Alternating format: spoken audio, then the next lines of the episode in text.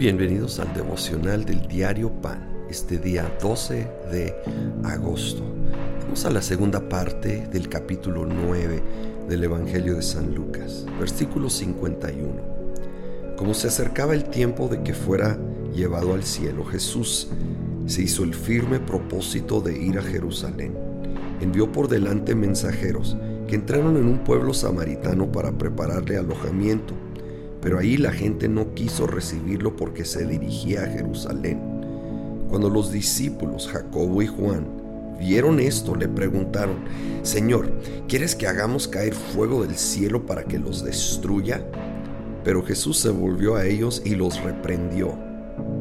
Luego siguieron la jornada a otra aldea. Bien intencionados, con muy buen corazón, Jacobo y Juan, con un celo muy bueno una pasión por Jesús y no podían soportar que estos samaritanos no estaban dispuestos a recibirlo en su pueblo. La pasión era buena, pero no la aplicación de esa pasión. Querían que viniera fuego del cielo a consumirlos. Y la verdad a veces me dan ganas de orar por lo mismo. Creo que a todos. Pero claramente vemos que Jesús no iba a aceptar eso. La respuesta no es pedir fuego del cielo o la ira y juicio de Dios sobre los que se oponen a nosotros o al Evangelio. Es orar por ellos. Nuestra lucha no es con sangre y carne, no es contra seres humanos, es contra las huestes de maldad, los, principados y potestades del enemigo que operan. Y sí, sí usan a seres humanos. Y tenemos que orar y ser firmes y fuertes, pero realmente amar a esas personas, orar por su quebrantamiento y salvación, porque Jesús por ellos también murió. Continúa el pasaje ah, y unas personas se están acercando a Jesús. En el versículo 59 a otro le dijo, sígueme.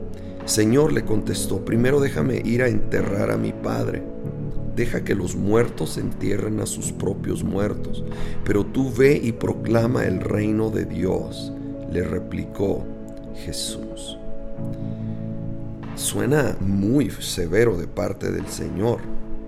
Suena como si el hombre solo quería ir al velorio o funeral de su padre y Jesús no lo está dejando cuando dice deja que los muertos entierren a sus propios muertos, pero el contexto y cultura, sobre todo del primer siglo, era que las personas no acostumbraban a alejarse de sus padres hasta que los padres morían. Entonces, no era que ya estaba muerto el padre de este hombre, es que el hombre estaba pidiendo, déjame seguir la tradición humana, familiar, cultural de seguir por años más en casa.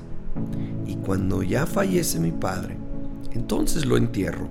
Y entonces sí te pongo a ti primero y te sigo. Y Jesús ha venido hablando muy claro de que Él tiene que ser primero. Nos tenemos que negar a nosotros mismos y eso incluye a tradiciones humanas que no ponen a Dios primero. Debemos honrar a los padres, la misma Biblia lo afirma, pero no ponerlo antes que a Dios, a su llamado, a sus propósitos. Con honra que es realmente una actitud de respeto. Con una actitud de respeto sería informar a los padres, he tomado esta decisión. Y aun si es contraria a lo que ellos desean, tengo que seguir lo que Dios tiene para mi vida.